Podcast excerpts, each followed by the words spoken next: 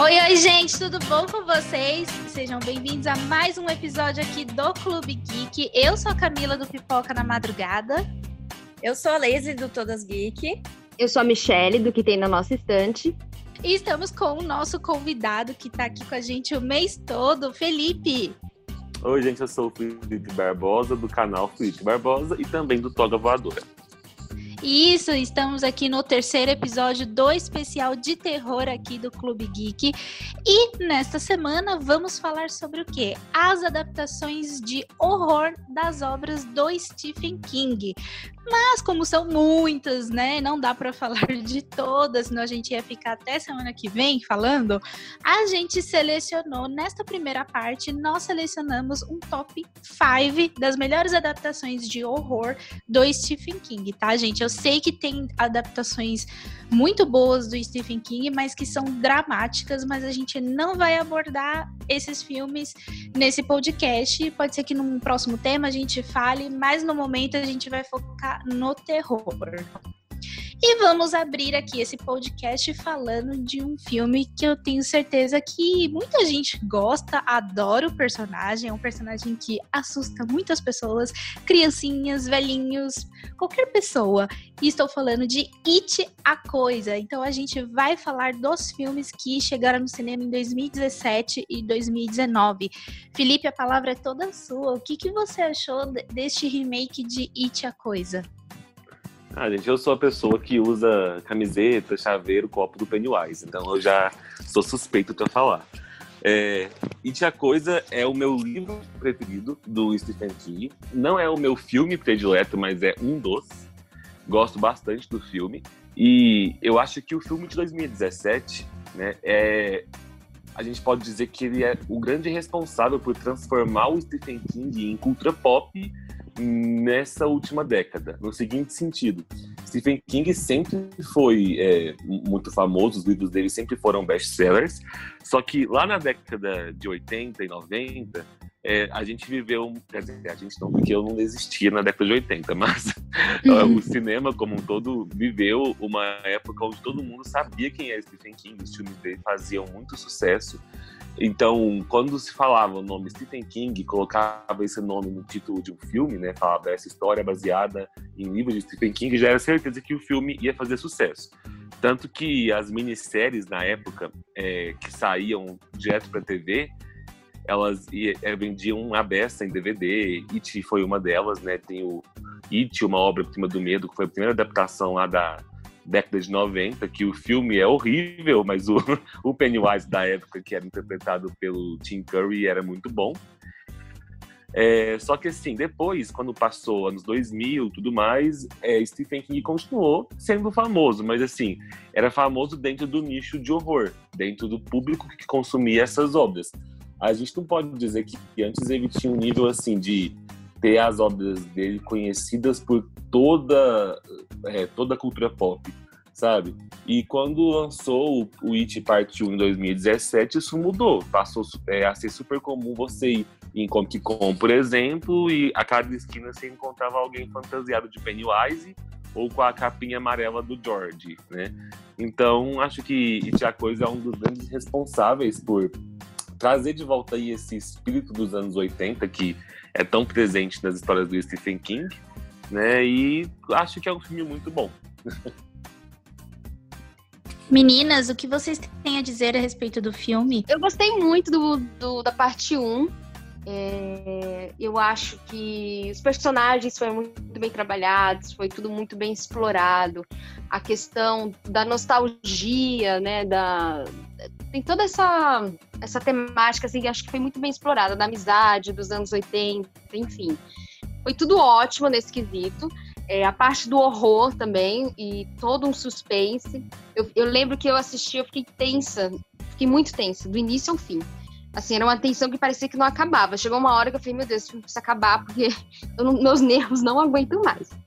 O segundo, eu achei que já, já deu uma caída, não foi tão bom quanto o primeiro. É claro que eu, achei, eu já achava que não ia ser tão bom, porque as crianças cresceram, eram outros personagens, enfim. Mas eu achei que a parte do terror, ela ficou mais previsível. algumas cenas não, não foram tão bem exploradas. E eu não li o livro, mas eu vi gente reclamando que alguns cortes foram feitos e os cortes que reclamaram, eu dei graças a Deus que não foi para o cinema, para ser bem sincera, né? Que é a parte que acontece um estupro e tudo mais. É, ou supostamente um estupro, né? Porque aí cabe interpretação. Mas enfim, é, é isso. Acho que o Felipe já falou tudo. Eu acho que It, de todos essa, esses filmes e essas obras que a gente vai acabar falando, é um dos mais blockbusters assim do momento. Eu, minha visão, tá? É, eu acho que eles pensaram muito na questão de estreia, pegaram um elenco que é um elenco assim. É, que tem atores mirins que estavam crescendo e ainda estão em atividade. Eu gostei, eu gostei muito do primeiro, gostei muito mais do que o segundo, mas não desgosto do segundo. Eu acho que It é, foi uma adaptação é, muito boa, principalmente porque reviver toda essa história e contextualizar no momento atual, eu, eu acho isso muito, muito, muito legal. É, eu tenho que dizer que o primeiro filme eu sou apaixonada. E igual a Michelle falou, eu também fiquei super apreensiva assistindo. Eu falei, gente, tô tendo vários ataques cardíacos aqui e esse filme não termina. Minhas cenas favoritas, assim, a primeira, claro, quando o Pennywise mata o George, né, daquele jeito tão macabro, né, na cena do bueiro. E a cena dos slides, gente, que eu achei sensacional aquela cena, sério. Eu toda vez que chega aquela cena eu fico, meu, é muito maravilhosa, porque ele pula, ele fica gigante na cara das crianças e eu falei, meu Deus do céu, eu falei, sai daí, criança, pelo amor de Deus, saiam correndo, nem olha para trás. E, e aí, tipo, o segundo filme, eu também gosto. Eu não, não, vou dizer que eu odeio. Eu até achei estranho muitas pessoas dizendo, sabe? Enche a boca para falar, nossa, que merda de filme. Não, não é uma merda de filme para começo de conversa. É, é bom, é, é maior, são quase três horas de filme. É um outro elenco, é um elenco bom? É, mas é que o elenco Mirim cativou a gente de primeira, sabe? É um elenco maravilhoso. Então, o segundo, eu achei que. Eu, eu li o livro, eu não li até o final, gente. Falta pouco para eu terminar e eu ainda não tive coragem de terminar, olha isso. Mas até o momento em que eu li, eu achei fiel é, ao livro é, tirando aquelas partes que, que a Michelle falou, né? Que também dei graças a Deus que não colocaram.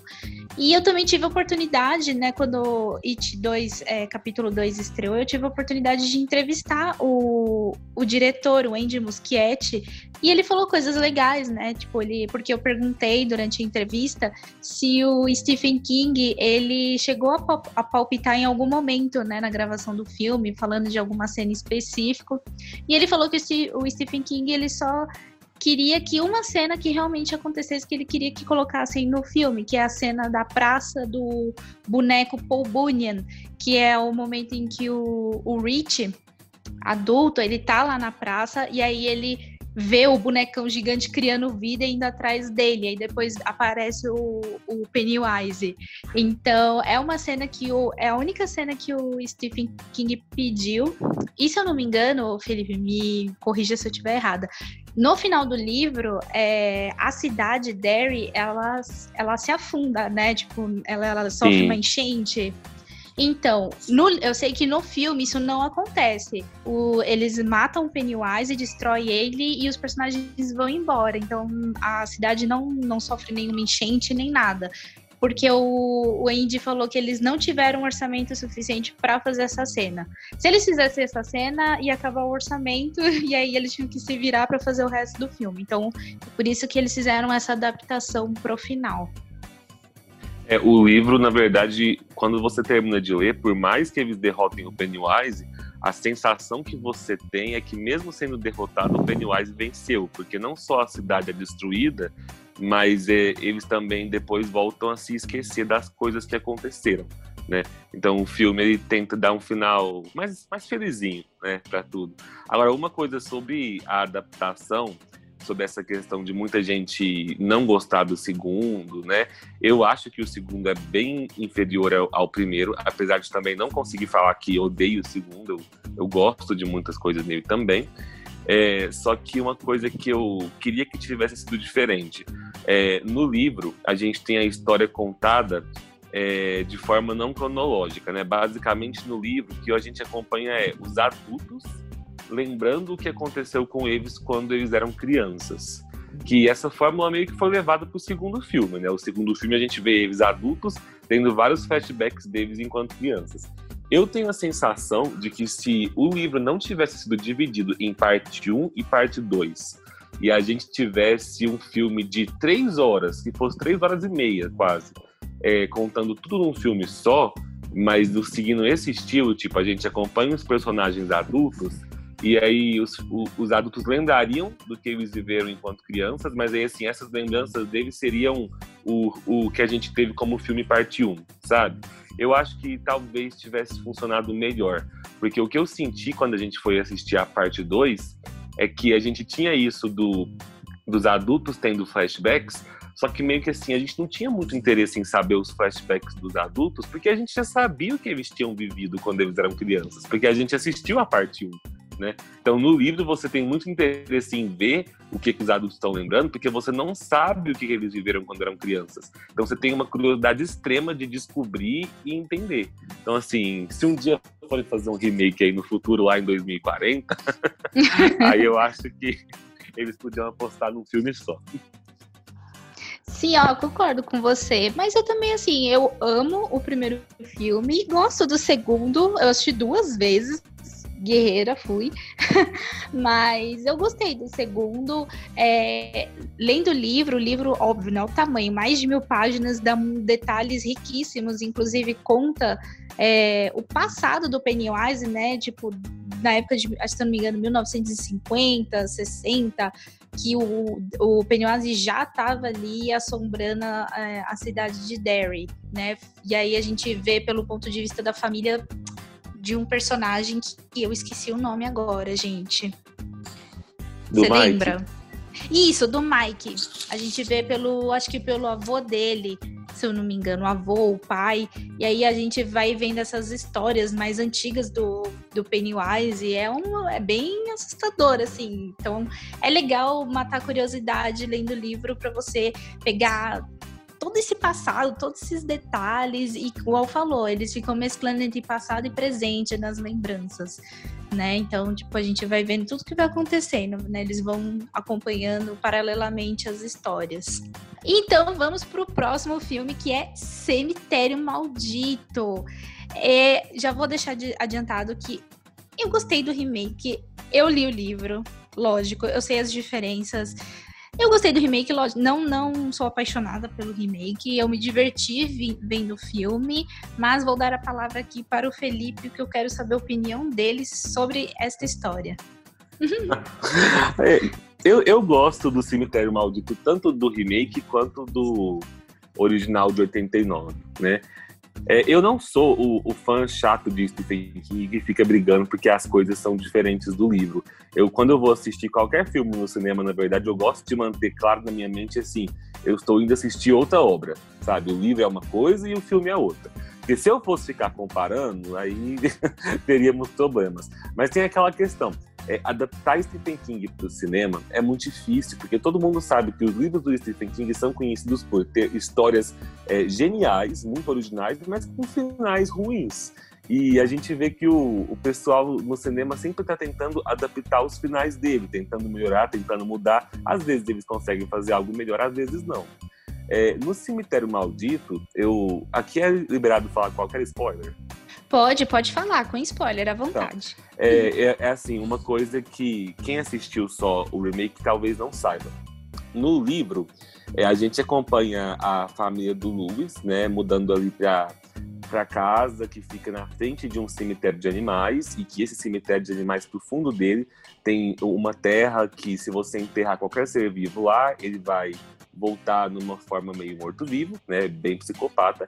É, e no livro, quem o filho que do Lewis que morre é o filho bebê, é o Gage, né?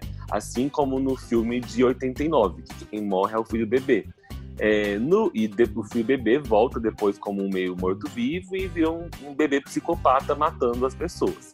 Só que no filme de 89, gente, eu, eu, as cenas do bebê matando as pessoas são muito cômicas, porque é um bebê falando gugu dadá com uma família matando as pessoas. Então você assiste e não tem como você não rir. Inclusive, tem uma cena que ele mata o, o Judd, que é o amigo do Luiz, o, o velho, e antes de matar, ele realmente fala Gugu Dadá e depois ele vai e ele morde o, o pescoço dele. Você vê que é pra fingir que é sangue, mas o, o bebê tá mordendo tipo uma geleia de morango. E você não, é inevitável você achar a cena fofa. Então você vê que eles tentaram mudar isso pro filme de 2019, né? É, colocando que quem morreu ali na história foi a filha mais velha, a Ellie, né? E não o, o bebezinho. E aí, assim, ao mesmo tempo que eu acho que foi uma boa sacada para é, tentar evitar essa parte cômica, né? Eu senti que o, o filme perdeu um pouco do, do quão brutal ele podia ser, sabe? Porque, assim, o Cemitério, é, o, o livro, O Cemitério, é um dos livros mais brutais e perturbadores do Stephen King. E ele diz que ele mesmo se sente meio perturbado com esse livro. Então, assim, eu, eu gosto de considerar como três obras diferentes, sabe? O, o filme de 89, o filme de 2019 e o livro. As três obras, se você não for comparar uma com a outra, eu acho que as três são boas. Né? Nenhuma das três tem final feliz.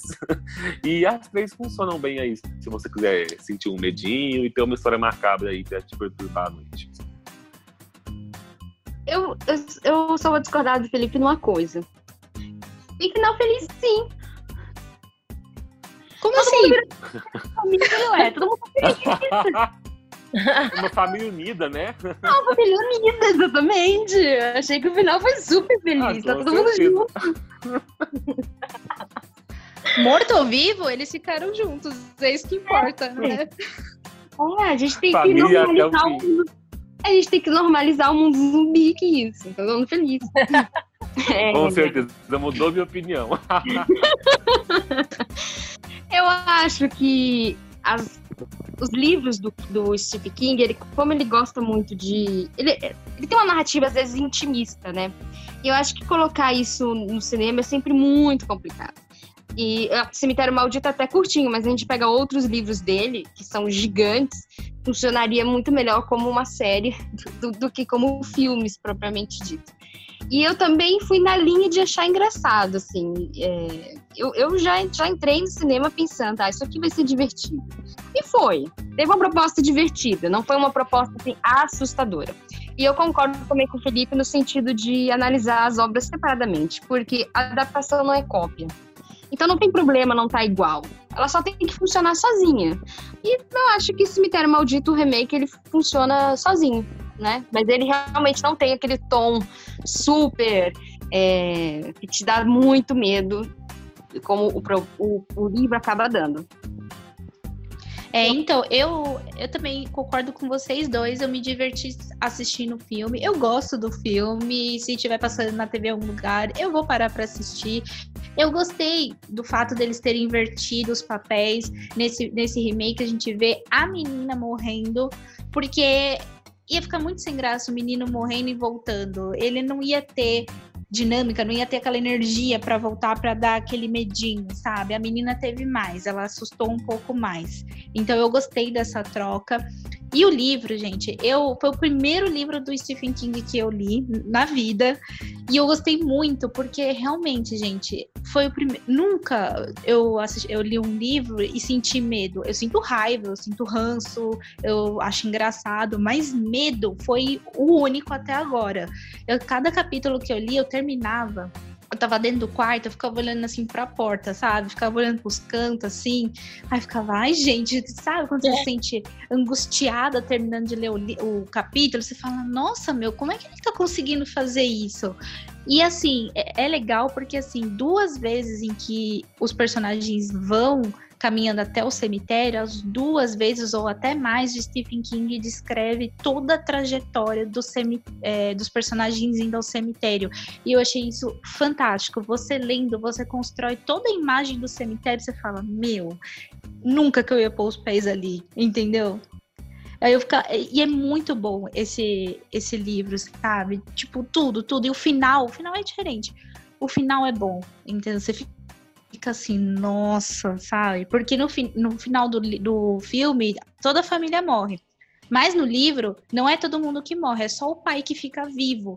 Porque a, é, a, a, o pai e a menininha. Mas a menininha, ela fica na casa dos avós, se eu não me engano. E aí o pai, a mãe morre, ele tem, aí ele enterra a mãe e a mãe volta. E aí termina com a mãe voltando. Eu acho que foi isso, não foi, Felipe? Isso, isso mesmo. Termina com a, a mãe voltando e assim, fica em aberto pra gente tentar presumir se a mãe voltou como zumbi psicopata ou não. É, então, e ainda ele deixa esse suspense, sabe? Aí você fica, nossa, meu, a mãe voltou, e agora? E aí termina. Então, assim, ele trabalha muito bem esse medo, e eu até queria ter, ter visto esse medo no filme. Se eles tivessem trabalhado um pouquinho melhor na parte do medo, o filme ele ia dar uma energia, uma outra energia. Não, eu queria só complementar o que vocês já falaram sobre o Cemitério Maldito, essa questão mesmo da independência de ser uma nova obra. Porque por mais que a gente está falando de adaptação, as experiências de você ler é muito diferente da experiência de você assistir. Eu sempre falo isso, sempre vou, vou dizer isso. E eu acho que para quem nunca leu o livro, por exemplo, eu acho que você tem que entender por completo uma obra secundária, vamos dizer assim, entre aspas, né? Tô fazendo minhas aspas aqui. Você tem que entender a obra secundária de uma maneira independente, sem precisar ficar pesquisando muito em outros lugares. Acho que a gente até falou bastante isso, né, Cá, sobre eu estou pensando em acabar com tudo. É, Sim. Então eu acho que por mais que você tenha uma experiência diferente em um livro, e aí você assistiu o filme e você teve outra experiência, mas do mesmo jeito você gostou das duas, eu acho super válido. Eu queria só fazer um comentário. O uma coisa que quando eu assisti, eu fiquei sonhando em ver no cinema, é que pode parecer uma ideia muito louca e abstrata, mas considerando que é uma história do Stephen King, daria certo. Eu fico pensando com a tecnologia que eles têm hoje no cinema, que eles não tinham lá é, quando lançaram o, o primeir, a primeira adaptação, se eles tivessem investido na ideia do bebê ser o, o, o zumbi psicopata igual no filme, igual, igual no livro, é, só que se eles tivessem usado, ah, sei lá, que tacassem CGI ou efeitos práticos, não sei como que fariam isso. Mas o, transformar o bebê realmente numa criatura, sabe? Que, tipo assim, que ele voltaria. Um, eu imaginei um bebê engatinhando, tipo assim, engatinhando pelas paredes, um bebê meio demônio, que realmente tivesse uma agilidade, uma coisa sobrenatural para conseguir matar as pessoas, sabe? Pode parecer uma ideia muito louca, e é de fato, mas eu acho que se eles tivessem investido nisso, tinham duas opções. Ou teria ficado uma coisa terrível que ninguém teria gostado do filme, ou teria ficado uma coisa muito massa e o filme conseguiria trazer uma coisa nova. Mas aí, de fato, teriam que se arriscar bastante e manter a ideia da menina era mais seguro para eles. Nossa, ia ser bem interessante. E eu acho que dá para fazer isso, sim, porque eu até lembrei de no It capítulo 2 que eles fizeram uma cena da cabeça do Stanley no corpo de uma aranha. Olha que sem noção. Sim, é mesmo. Então, sim, dava para fazer. É bizarro? É, mas funcionou. Então, o próximo filme é um filme clássico que, né, tipo, todo mundo fala já, brilha os olhinhos, que é O Iluminado. Me diga aí, Felipe, o que, que você acha do Iluminado? Nossa, eu que vou ter que começar com esse aqui, porque eu acho que eu vou ser polêmico.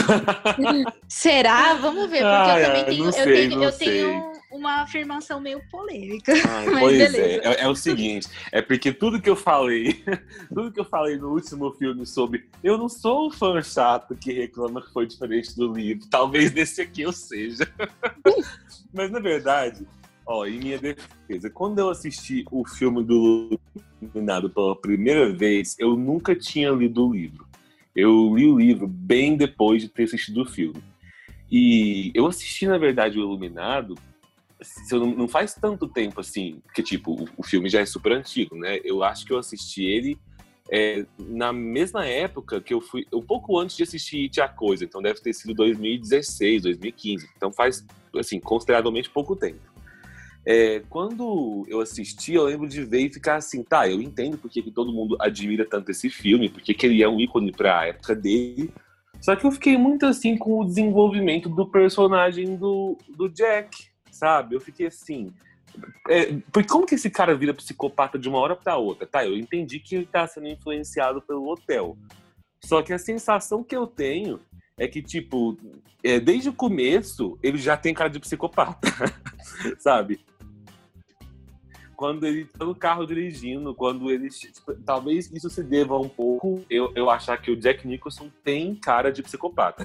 Mas quando ele chega no hotel com a família, pra mim ele já tem cara de perturbado. Nas primeiras cenas dele lá, é como se ele já tivesse possuído pelo hotel. Então a primeira vez que eu assisti, sem ter conhecimento do livro nem nada, eu achei um filme legal, mas eu sentia, tipo assim, parece que era um filme onde a direção tudo mais não se preocupava com o desenvolvimento. Eu não entendia muito bem como que aquele hotel possuiu ele, e, e mas assim, acho que isso talvez seja um pouco da, do estilo de direção em horror da década de 80, onde o importante era te impressionar e te assustar, e não de fato assim te dar também explicações de como foi que algo aconteceu. É, confesso que depois de ler o livro, eu entendo a, a razão pela qual o Stephen King não gosta desse filme, né? Porque assim, o, o livro ele o livro tem um arco construído pro personagem do Jack, é, com início, desenvolvimento e conclusão muito bem explorados, sabe? Você vê assim como ele era um cara que tinha passado por alguns problemas em relação ao alcoolismo e violência, mas estava tentando se recuperar. Ele tinha uma personalidade boa. E quando ele chega no hotel, o hotel começa a corromper isso nele. E o hotel é mostrado o tempo todo como se fosse, tipo assim, enquanto ali na história ele é uma entidade maligna, ao mesmo tempo ele é uma metáfora para o vício do alcoolismo que ele tem.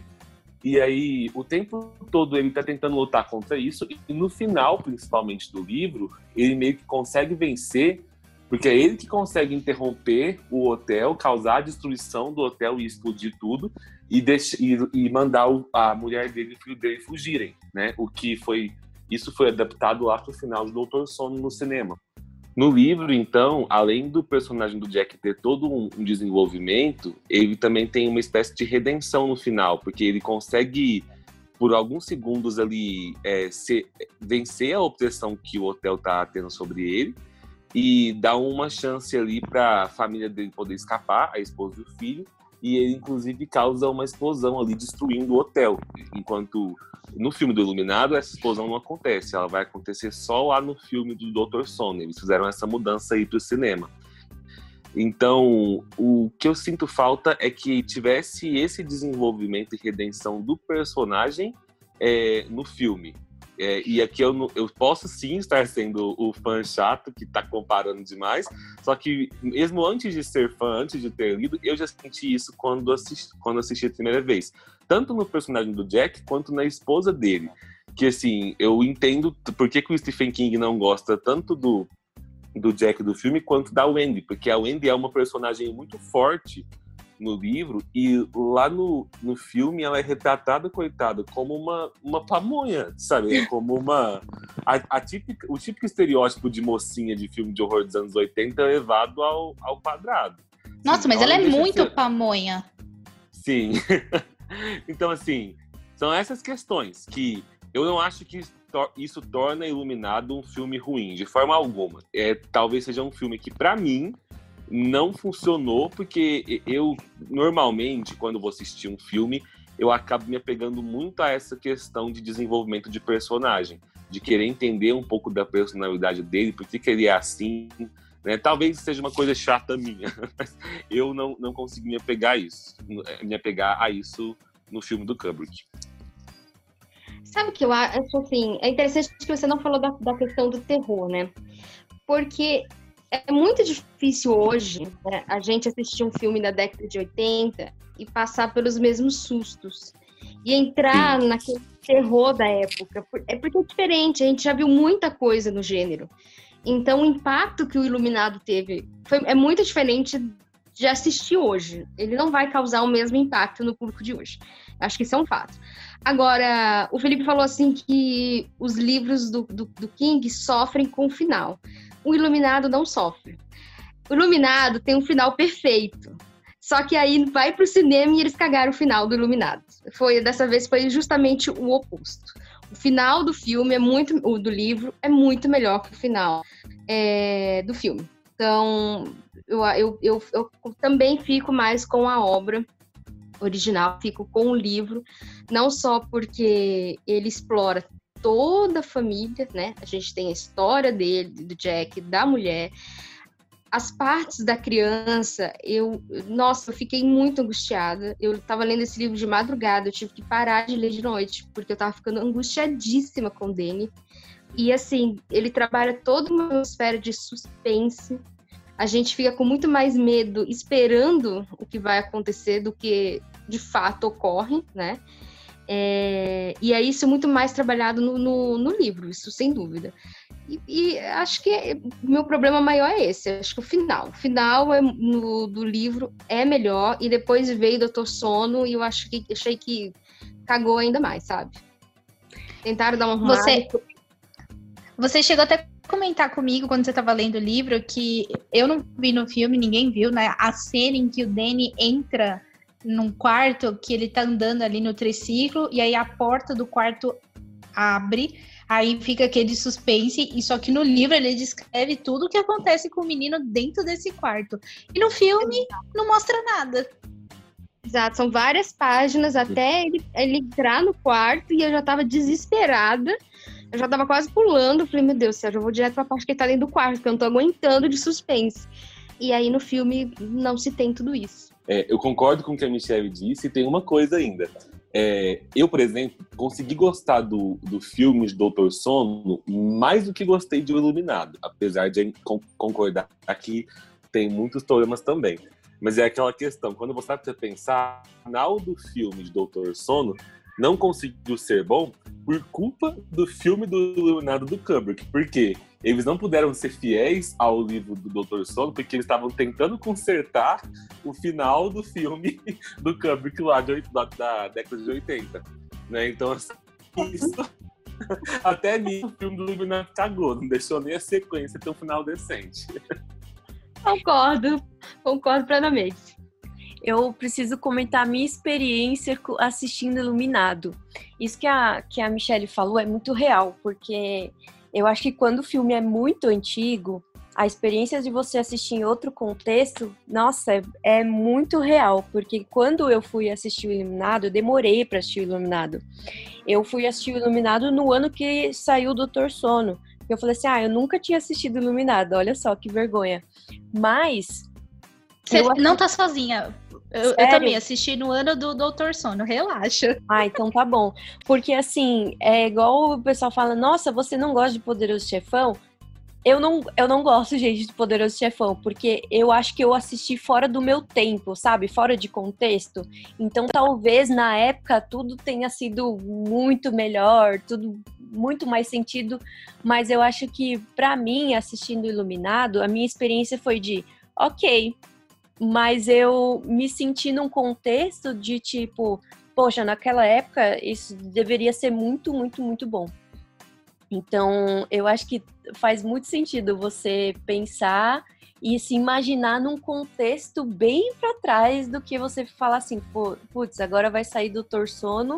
Então, são muito diferentes, assim, questão de fotografia, questão de tecnologia, enfim.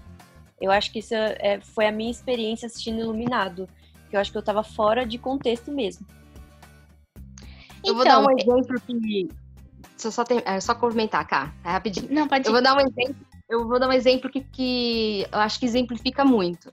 É, teve uma vez que a minha sobrinha estava aqui na minha casa, eu falei assim: vamos assistir um filme de terror? Ai, vamos, vamos assistir um clássico. Aí, assim, vamos assistir Poltergeist.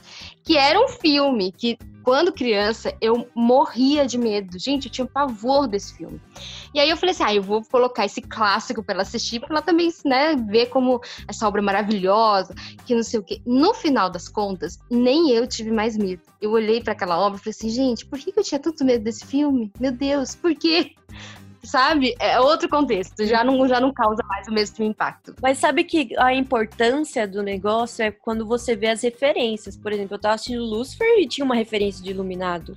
É, você tem os memes do cara lá do Iluminado, naquela cena lá que ele, ele bate no, no ah, ele usa o machado para quebrar lá a porta. Em Stranger Things tem também uma das cenas também assim da Joyce, então é você vê pela importância, né?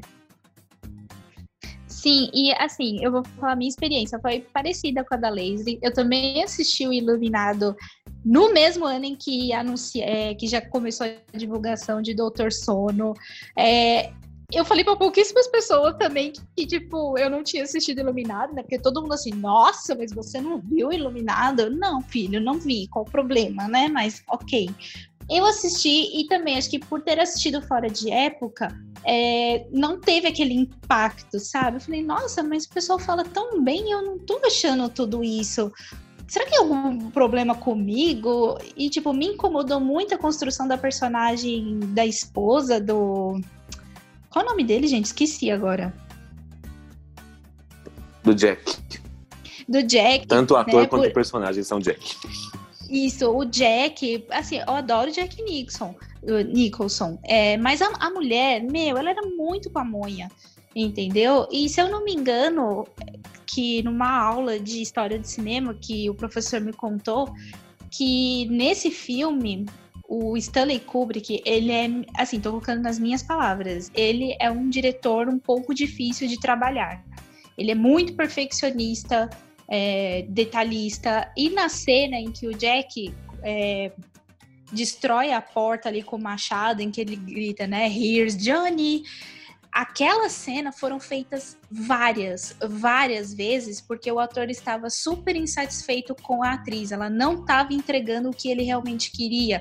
Aquele desespero dela ali no canto, com o marido ali, sabe? Tipo, possuído pelo capeta, querendo matar ela com o machado ele desgastou os dois atores até chegar aonde ele queria. Ver o desespero assim, saindo da boca dela. E aí, quando ele conseguiu, ele falou assim: agora sim a gente pode pôr essa cena. Então ele, meu, acabou com a atriz até ela conseguir entregar a cena que ele queria. Aí eu falei, nossa senhora, mas ainda assim eu falei, gente, foi legal, é a cena clássica, entendeu? Mas eu falei, nossa, eu lembrei dessa história. E o Jack Nicholson, na época, ficou super feliz de estar trabalhando ali com Stanley Kubrick. Ele tava assim, nossa, eu tô trabalhando com um puta diretor. E depois desse filme, nunca mais o Kubrick chamou o Jack Nicholson pra atuar com ele, assim, nenhum filme com que o Kubrick tava dirigindo. E aí ele ficou chateado. Trabalho de um dia só, de uma vez só. depois nunca no mais. No final só teve gente chateada com ele, então, né? Porque até o Stephen King ficou, então foi uma rede de chateações desse filme. É, teve uma, uma história que eu não, eu não lembro se é verdade, que o Stephen King ficou tão puto, né, com o Iluminado, que ele tentou fazer um filme do Iluminado, aí ficou pior. Não, ele fez. Ele fez um filme do Iluminado que ele foi, roteirizou e saiu estilo, tipo a minissérie de Tia Coisa da década de 90 né? Uhum. O, o, problema para mim de todas essas minisséries que o Stephen King lançou, tem a do It a Coisa, é, o Iluminado e ah, tem várias outras que me fugiu na cabeça aqui agora. É que assim, elas eram levadas para a TV justamente para elas poderem ter três, quatro horas de duração e assim poderem ser extremamente fiéis ao livro. Só que, assim, acho que tanto o King quanto os diretores das minisséries esqueciam que, tipo, adaptação você não faz desse jeito. Você não pega o, o livro e joga lá, Ctrl-C, Ctrl-V na tela. Então, assim, acabava ficando ruim também, porque mesmo que fosse fiel ao livro, não funcionava, porque ninguém tinha paciência para assistir. Né? Então, assim, o, o, Iluminado do Stephen King, eu acho que ele é um, de uns 10 anos depois do, do Kubrick, né? É, o difícil o difícil de falar se é bom ou ruim é que, é que é, você tem que ter paciência para conseguir assistir ele até o final. É complicado Ai, mesmo. A vida é muito curta para isso. Exato. É. O próximo filme que vamos falar aqui dessa lista é Carrie, a Estranha, tanto o clássico quanto o remake de 2013 e 2014, se eu não me engano. Acho que no Brasil chegou em 2014. Então, eu quero dar a palavra ao Felipe. O que, que você acha de, da história da Carrie? Ah, gente, esse aí é só amor que eu tenho. Amor pelo livro, amor por todos os filmes. Gente, eu gosto de todos os filmes, até da adaptação. Eu gosto da minissérie, porque tem uma, uma minissérie também, que eu não sei se é de 2002, se é de... Dois... O único que eu não gosto é, um, é tem o Carrie 2, que foi lançado em, não sei se é nos anos 90, algo assim, e esse eu acho meio ruim. Mas, como um todo, eu acho que Carrie, enquanto livro, enquanto filme, tem vários probleminhas, eu poderia indicar um tanto de defeito, mas eu ignoro todos os defeitos e amo. eu acho assim, é, não, é, não foi o primeiro livro que o King escreveu, mas foi o primeiro que ele publicou, né? Então, quando você lê, você realmente percebe ali, nitidamente, que é um autor muito bom, mas que está no início da carreira tentando encontrar o jeito dele de escrever.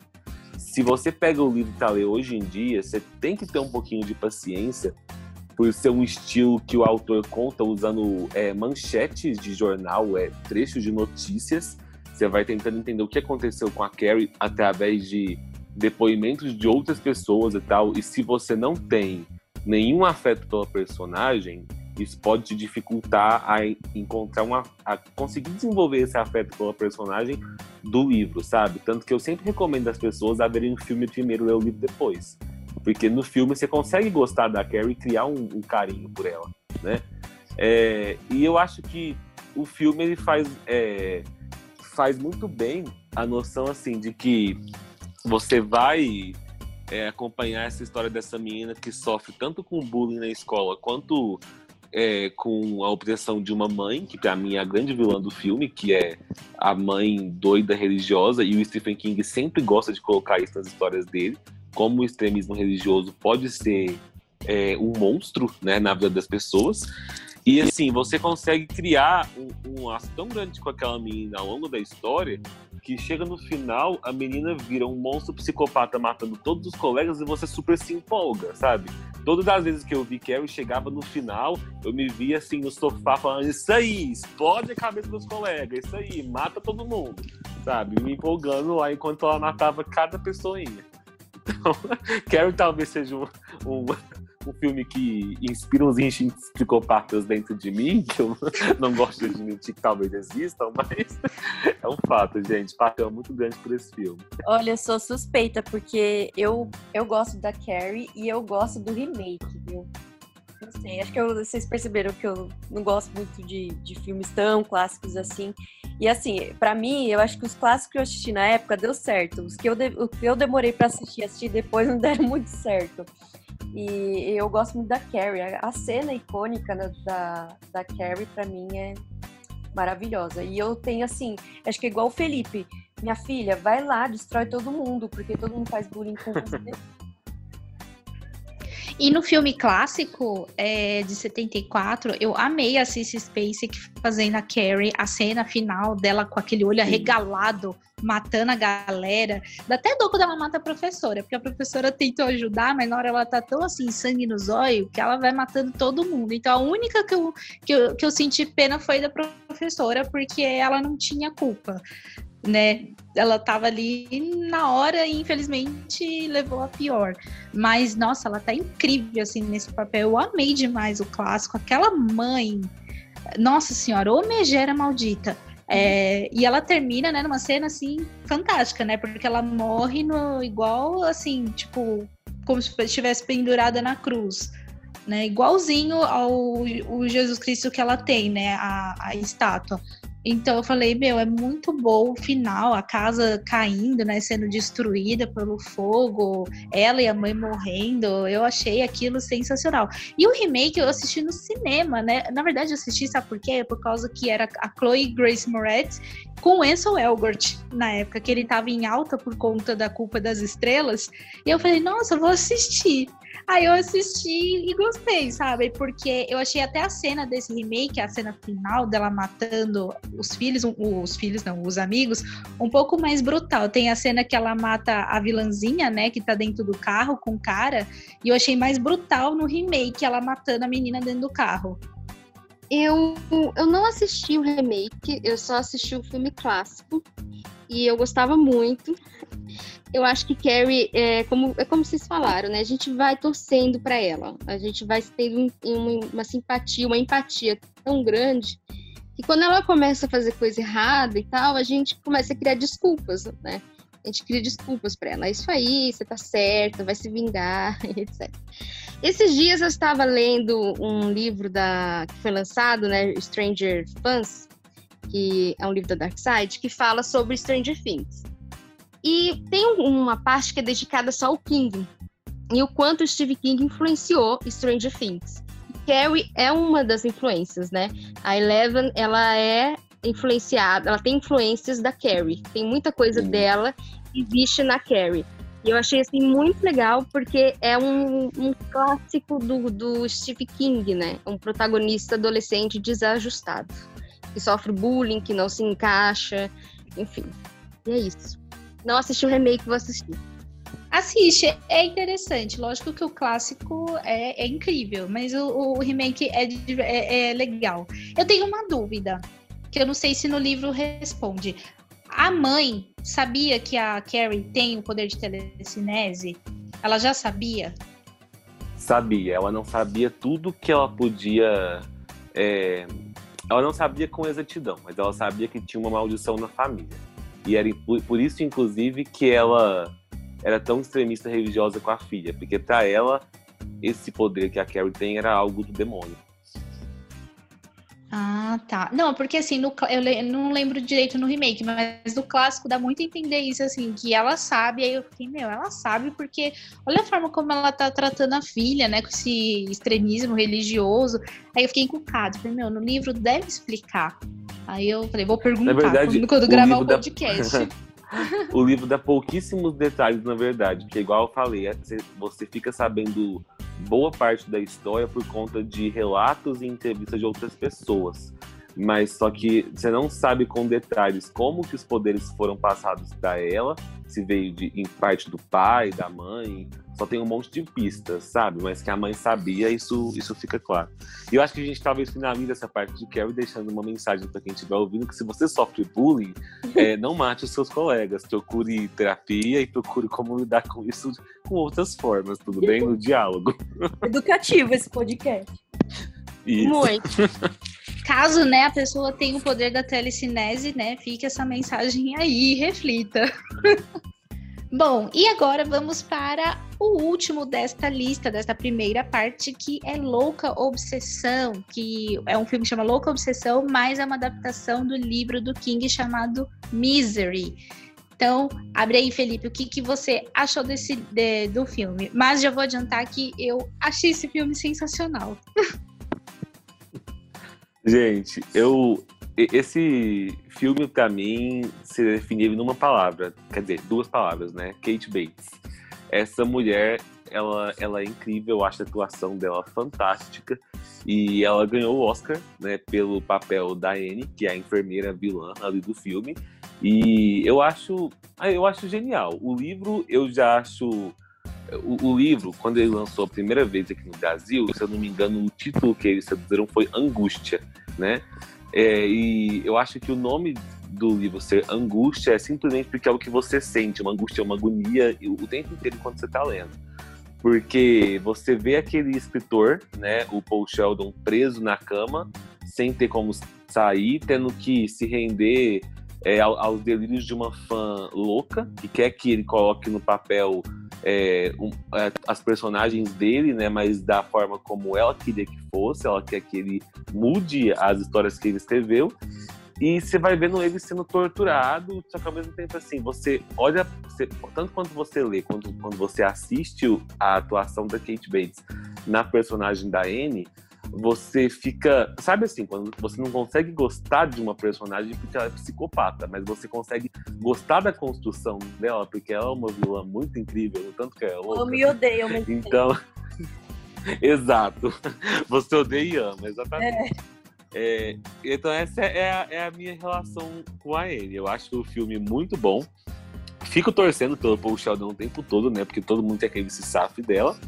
E acho que se não fosse a atuação da Kate Bates, talvez esse filme não teria ganhado todo o destaque que ele ganhou na época. Porque, assim, de fato, a história é, ela é uma, uma sacada original. Você pensar assim, é, o que que um fã fanático chegaria ao ponto de fazer com um escritor, né? Se o escritor fizesse algo que ele é, não gosta. É, só que ao mesmo tempo ela também não é uma história que, que viaja tanto, que traz elementos tão diferentes, tipo as outras que a gente falou aqui. Não tem nada sobrenatural na história, por, por exemplo. Então acredito que o sobrenatural ali é a atuação da Kate Bates, que é maravilhosa. Eu, nossa, eu fiquei apaixonada pelo filme. É, eu assisti dublado esse filme, mas a dublagem tava muito boa, entendeu? Tava bem engraçada. Tem um lado cômico que é do xerife, né? Nesses, fi nesses filmes é muito engraçado que assim, o xerife é sempre o velhinho da cidade esquecida, sabe? Sim. Eu falo, nossa, o que, que esse xerife velhinho vai, vai fazer? Pelo amor de Deus, chama um FBI pelo menos. Aí você já entra em desespero, né? Porque fala, meu, a psicopata vai acabar com ele em cinco segundos. Mas o xerife te conquista pelo o lado cômico dele, principalmente nas cenas que ele tá com a esposa, que a esposa trabalha ali na delegacia com ele, e eles meio que tem, eles comunicam ali com um sarcasmo, com uma ironia. E tem uma cena que a mulher do nada fica com ciúmes dele e acha que ele tá traindo ela. Aí ele, meu, mulher, não tenho mais idade para essas coisas, não tenho tempo, não tenho nem mais fôlego para mais nada, quanto mais para trair. Né? E aí ela insiste que ele tá traindo. Aí ele fala, ai, fulana, o seu sarcasmo é o que apimenta a nossa relação, sabe? Tipo, é muito engraçado, tipo, ver essa relação. Sim.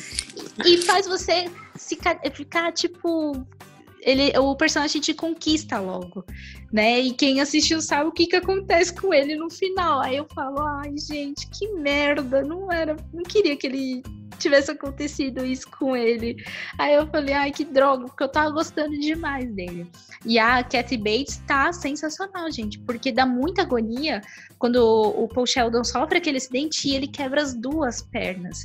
Ou seja, não tem como ele sair dali, entendeu? Não é que ela prendeu ele, mesmo que não prendesse, ele tinha que ficar se arrastando. Como é que ele ia ficar se arrastando pela cidade toda com as duas pernas destruídas? Né? E ela ali torturando as formas que ele vai tentando enganar ela, de se arrastar até a cozinha, pegar uma faca, é, juntar o remédio que ela dá para dopar ele, para poder tentar dopar ela. Meu, é um trabalho ali, meu, que você fica assim, meu Deus do céu, o que, que ele vai fazer?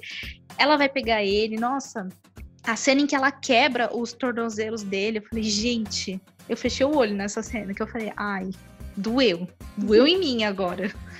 Então, assim, é muito bom, sabe? No final, é, a cena Sim. em que ele perde a paciência e soca o livro queimado na boca dela, eu ri muito. Nossa, que trágico.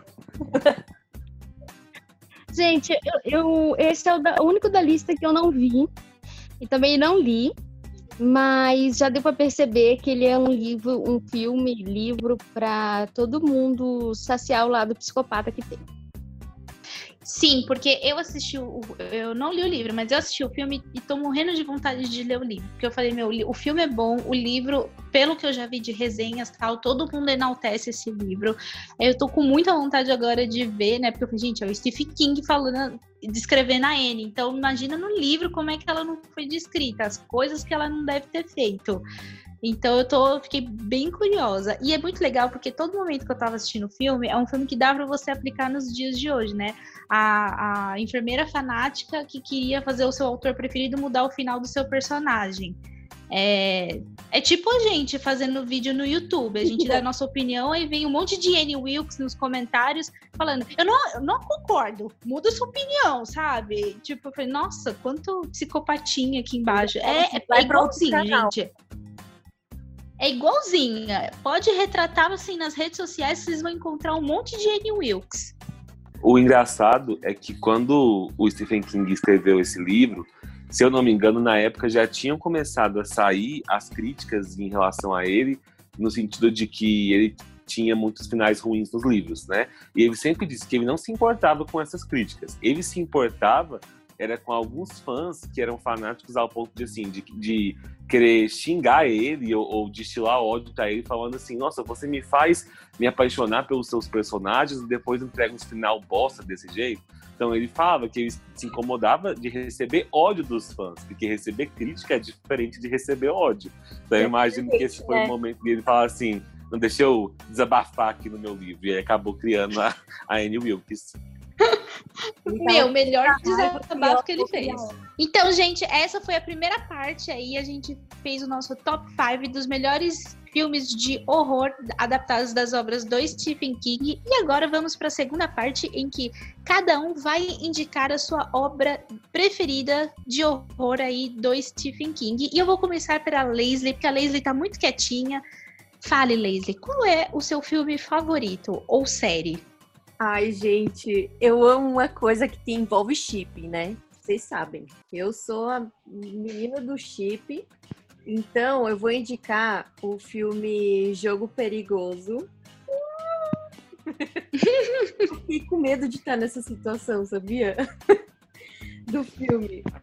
Porque, assim, o casal, ele tá no momento que precisa apimentar a relação, né? Aí eles vão para um lugar, tipo, pra dar uma apimentada tal, leva um monte de coisas, de objetos sexuais tal. E aí o cara pega e amarra ela na, na cama, assim, com a algema, com um pano e tal. E aí ele. E aí o cara morre no, no meio do ato e ela fica presa. Gente, essa, essa premissa é boa demais. Quando eu vi o trailer de Jogo Perigoso, eu fiquei assim, meu Deus, é, será que isso acontece? Mas é uma coisa que pode acontecer, gente. Tô pasma. Com certeza. Pode mesmo. Eu falei, nossa, algemas não, porque eu não vou ficar presa aqui, ficando louca lá, enquanto o cara tá morto em cima de mim, né, Nanina? Não. E é uma agonia que você fica nesse filme, você fica assim, meu Deus, que agonia, o que, que ela vai fazer? Porque a mulher tá presa. Essa é uma coisa que eu não vou me submeter na vida.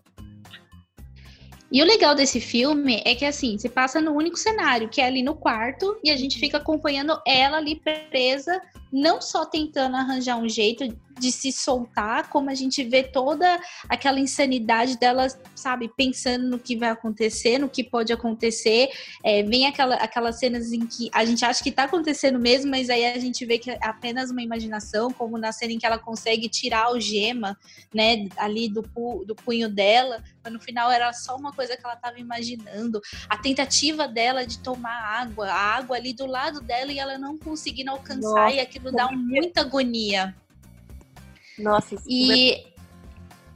e o legal é que, assim, a, junto com, com, essa angústia que a gente vive junto com a personagem, a gente descobre o passado dela, né? Porque que ela estava tendo problema no, no, casamento, eles foram lá para tentar se reconciliar, mas aí a gente vai vendo tudo que ela sofreu quando ela era mais jovem, né? Se eu não me engano, acho que com o padrasto ou com o pai dela.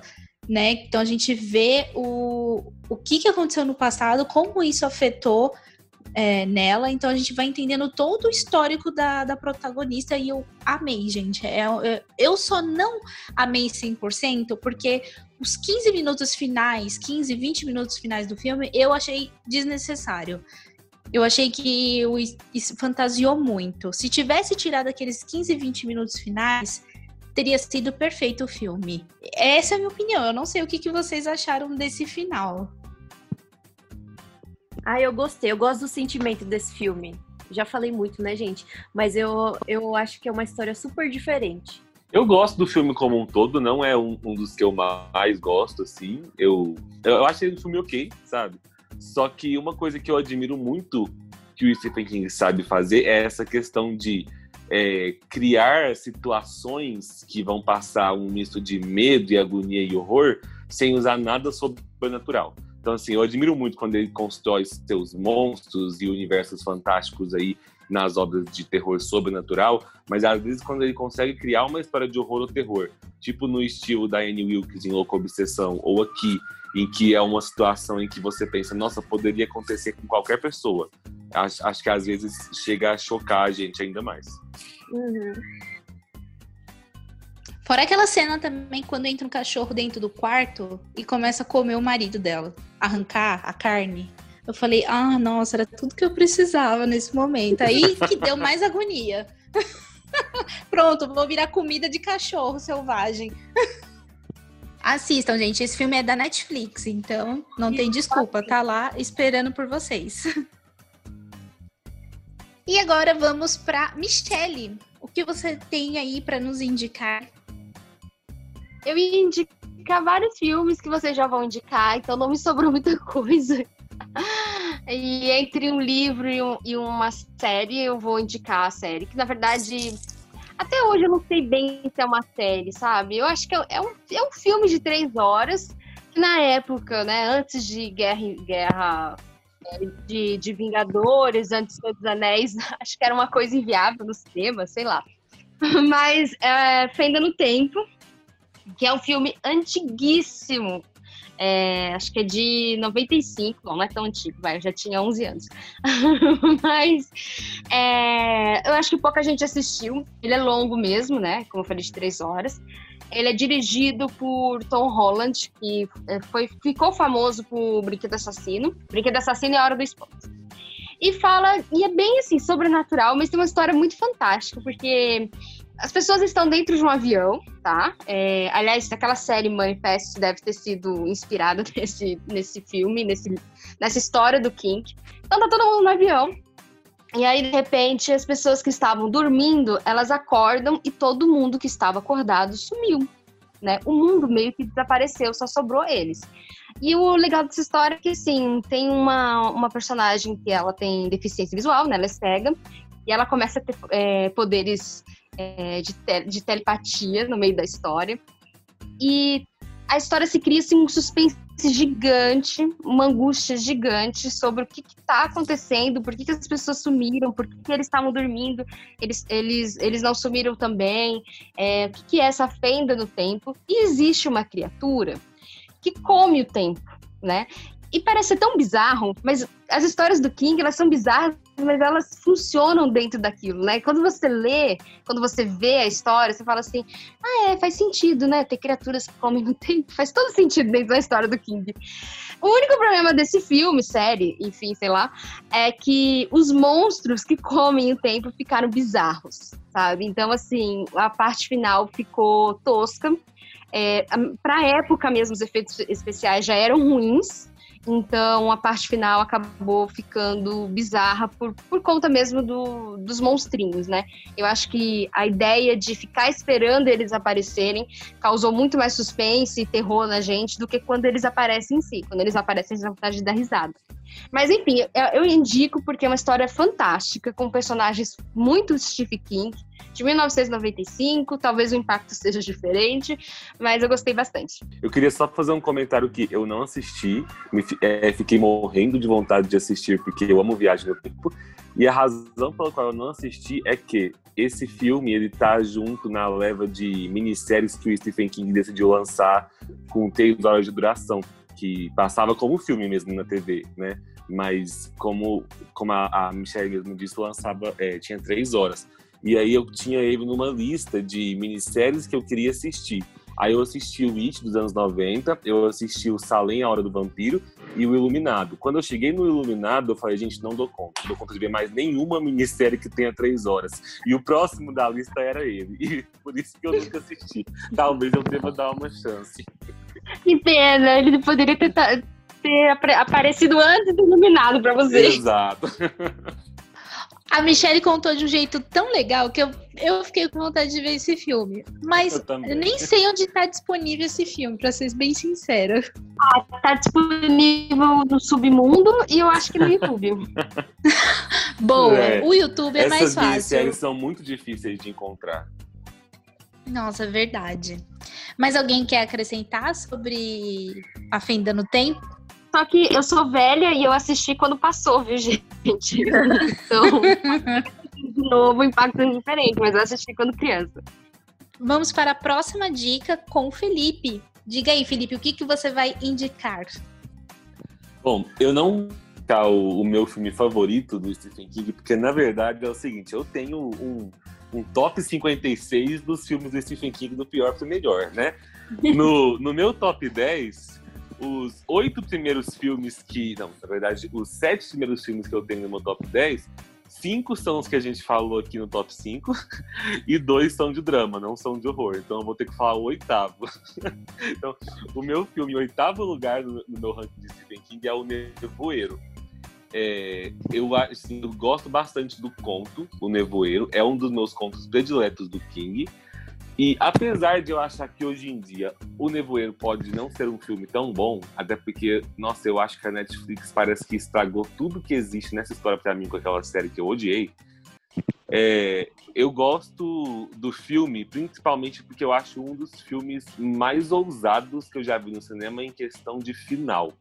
O final daquele filme, eu, eu, eu acho que eu nem quero falar qual é o final dele, porque assim, se você nunca assistiu o Nevoeiro, eu sei que spoilers são liberados aqui, mas eu acho que contar o final dele é, é muito. Ah, sei lá, pode estragar muito a experiência. Porque o que acontece nos últimos cinco minutos, ou te faz achar o filme muito corajoso e muito massa, ou te faz detestar o filme e falar assim: esse filme é um lixo. No meu caso, eu gostei bastante. É, o Nevoeiro vai contar ali a história de um homem que fica preso com o filho dele dentro de um supermercado, porque na cidadezinha onde ele mora chegou um nevoeiro que não tem explicação de onde essa névoa veio, as pessoas só sabem que veio de um experimento militar. É, e esse nevoeiro assola a cidade inteira, então ninguém consegue enxergar nada no meio dessa névoa. Então todo mundo que estava ali dentro daquele supermercado fica preso ali, porque eles começam a ver que no meio dessa névoa tem monstros gigantescos, bem no estilo dos monstros de Lovecraft, e os monstros estão matando todo mundo que está lá de fora. Então basicamente é a história dessas pessoas tentando sair do supermercado, tentando sobreviver a essas criaturas gigantescas que elas não sabem de onde vieram. É, quando eu era criança, eu vi esse filme, eu acho que na, sei lá, na tela quente ou no SBT, algo assim. E filme que tinha monstro matando gente era o tipo de filme que eu gostava de ver com, com 10 anos de idade. Era uma criança meio perturbada, talvez. Mas eu gostei de Nevoeiro por causa disso e foi um filme que ficou no meu coração. Pode não ser talvez um dos, um dos melhores filmes do King, mas eu acho que em questão de final. Ah, e até um detalhe, porque o, o final do filme é completamente diferente do, do final do livro. Eu acho, e na minha opinião, é um dos finais em aberto que o King deixa no livro, que no filme eles deram um fechamento e foi um final assim, uou, o que, que é isso? Eu também não assisti esse filme, mas também você contando, eu fiquei com vontade de assistir. Quem sabe, né? Eu vou, vou tentar achar esse filme para saber onde ele tá, Submundo, algum streaming, não sei. Mas mais alguém assistiu esse filme? Não, mas eu também fiquei com vontade. Ah, ele é... tem na, na Prime Video. Se né? assistir, tem lá. Então eu vou ver. Ah, que bom. Só não, só não assistam a série da Netflix. Eu vi muita gente falando mal da adaptação. Sim, na verdade é porque a adaptação eles tentaram criar um, uma ideia nova para o que, que eram as criaturas que estavam no nevoeiro, mas tipo assim, não fazia muito sentido, ficou bem ruimzinho. Tanto que a série foi cancelada. Com razão, né? Sim. então, eu vou agora para minha dica. É um filme que eu adoro, gente. Eu sei que nem todo mundo gosta, acha mais ou menos, mas eu adoro esse filme. É aquele suspense bem clichêzão, mas que eu adoro. Que é Janela Secreta, que é um filme de 2004. A primeira vez que eu assisti foi em 2007, 2008. E quando eu assisti, eu fiquei assim, ai, gente, amei. Aí eu assisti umas cinco vezes direto. E é estrelado pelo Johnny Depp e ele interpreta um personagem chamado Mort Rain, que é um escritor né, de, de livros comerciais de sucesso. Só que no momento, assim, a gente tá acompanhando ele e ele tá passando por uma grande crise ali do casamento, porque ele flagrou a esposa dele traindo ele com outro homem, e agora ele tá passando pelo divórcio. Então ele decide, ele vai embora da cidade, ele se isola na sua cabana do outro lado do, da cidade para encontrar um pouco de tranquilidade. Só que junto com essa crise, ele acaba tendo um bloqueio criativo, né? Então ele não consegue escrever uma nova história. E um dia lá na cabana, chega um homem chamado John Shooter e bate na porta dele e diz que ele é do Mississippi e que o Mort Rainey roubou a história dele, né, plagiou e mudou o final da história. E aí o Mort nega, fala: Não, mas eu não, não fiz isso, eu não roubei história nenhuma, todas as histórias são minhas, eu sei muito bem disso. Só que aí o John Shooter foi bem categórico e fala assim: Você tem apenas três dias para retratar, falar que esse, essa história é minha e me indenizar. Só que nesse intervalo de três dias, o Morte ele começa a sofrer uma grande pressão, né, pressão psicológica e coisas muito estranhas vão acontecendo ao redor dele. Então, é a partir daí dessa pressão e dessas coisas estranhas que vai construindo suspense, sabe? É, o cachorro dele é morto, é, várias coisas sabe, perigosas vão acontecendo ao redor dele. Ele acha que o cara tá rodeando ele ali o tempo todo, fazendo coisas para pressionar ele, para ele indenizar ele o quanto antes. E é um filme que, assim, eu gostei do final, que tem aquele plot twist, aquela virada, assim, que você não espera. E aí você fala, nossa, não vou dizer o que, que é, porque eu não quero estragar também. Mas eu, particularmente, gosto desse filme. Esse filme é uma adaptação de um conto que se chama Meia-Noite e Dois Minutos, Janela Secreta, Jardim Secreto, que é do livro do Stephen King chamado Depois da Meia-Noite. Eu acho um, é um filme curto, acho que tem uma hora e quarenta. É um filme que prende a sua atenção, bem divertido, bem legal. E na época que eu assisti, eu amei. Então, assim, se passar hoje na TV, eu tô, assim, sentada ali no sofá assistindo. Super de boa. Eu gosto do filme Gosta? também. É, então, eu ia perguntar, alguém assistiu? Eu também gosto. Sim. Eu também gosto do filme e, por incrível que pareça, é um dos poucos filmes do Johnny Depp onde eu não tenho ranço da cara dele. Porque o meu ranço com o Johnny Depp, gente, não tem nada a ver com as polêmicas com as quais ele já se envolveu na carreira. É simplesmente porque desde que eu assisti Piratas do Caribe, para mim ele é o Jack Sparrow em todos os filmes que ele faz. E isso me dá um ranço muito gritante da atuação dele. Mas nesse filme, eu gosto tanto do, da atuação que ele entrega quanto do personagem e acho a história bem boa. E olha que quando ele fez esse filme, ele ainda estava gravando Piratas do Caribe, então corria um certo risco dele incorporar o Jack Sim. Sparrow nesse filme. É mesmo, hein? Olha, ainda bem que, que foi diferente. Porque ele é um, Eu- ele é um ator caricato, né? É, ele é. Eu não assisti, mas é- vai mais um aqui pra minha lista. Mas eu lembro que. Quando foi lançado, cá? Só pra. ter uma- 2004. 2000 É isso mesmo. Eu trabalhava de- em 2005. Eu estava num, eu estava, eu estava trabalhando numa em algo que não existe mais, que é uma videolocadora. e o DVD desse filme saía muito. É, então, no cinema, muita gente estava vendo na época, minha amiga viu no cinema, ela adorou o filme. É, é aquele suspensão, aquele suspense assim, de boa, sabe? Redondinho ali, com plot twist no final. Mas que agrada, eu acho que agrada. Eu gostei bastante. Na época eu fiquei super eufórica. Eu falei, ai, amei. Inclusive, na época tinha locadora ainda. 2000, é, eu assisti em 2007, ainda tinha. Então eu aluguei o DVD, gente final de semana todo assistindo o filme. Tutupão? Muita gente alugou. Muita gente alugou, porque eu lembro que na época saía bastante esse filme. Saía bastante. Eu sou a prova viva disso, então. e é, para finalizar, gente, é, eu não vou dar, eu só vou dar uma dica também. É, esse ano estreou uma série também baseada no, na obra do Stephen King que se chama The Outsider. É, para não estender muito, eu só vou falar assim: assistam essa série. É uma minissérie da HBO. Eu gostei demais dessa série. Foi, eu, eu tenho um certo ranço com séries da HBO. Não sei porquê, gente, mas é, é difícil eu gostar de uma série da HBO. Então, quando eu assisto, é porque eu tô gostando muito. Tipo Lovecraft Country, que tá sensacional. E The Outsider Fantástico. é, é muito bom. Então, assim, dá uma pesquisada aí para vocês saberem sobre a história de Ryder. É com Ben Mendelsohn, a Cynthia Erivo e o Jason Bateman. Tem uma produção muito boa, incrível. As atuações estão muito boas. São, acho que, oito episódios, se eu não me engano, ou dez, entre oito e dez episódios, de quase uma hora, mas a maratona vale a pena conhecer essa história. E a outra dica é: fique longe do filme Celular, que é baseado no livro Celular do Stephen King, porque esse filme é horroroso, gente. É horrível. horrível. Nossa, eu vi, hein? Horrível mesmo.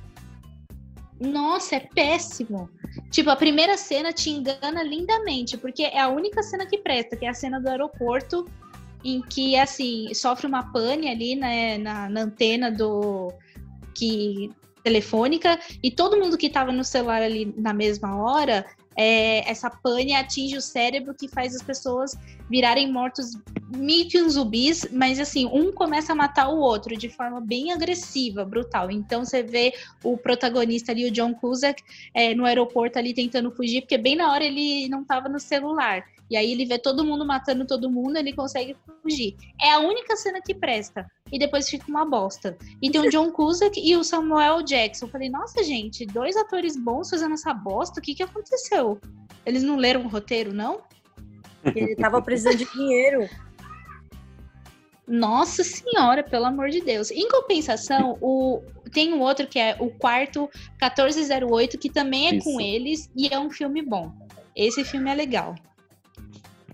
E Camila, fica uma outra dica também de uma série que ainda não lançou, mas pra gente já botar a expectativa aí, que é The Stand, que eu acho que está sendo produzida pela CBS, que vai adaptar um dos melhores livros do Stephen King, que é A Dança da Morte que é um livro muito bom, que conta ali um pouco de. Meio que é como se fosse um futuro pós-apocalíptico, onde a 99%, 99 da população foi contaminada e morreu né? E aí eles estão produzindo essa série já faz mais de um ano, o elenco dela tá muito bom, só que quando eles começaram a produzir, ninguém esperava a pandemia que o mundo ia entrar, né?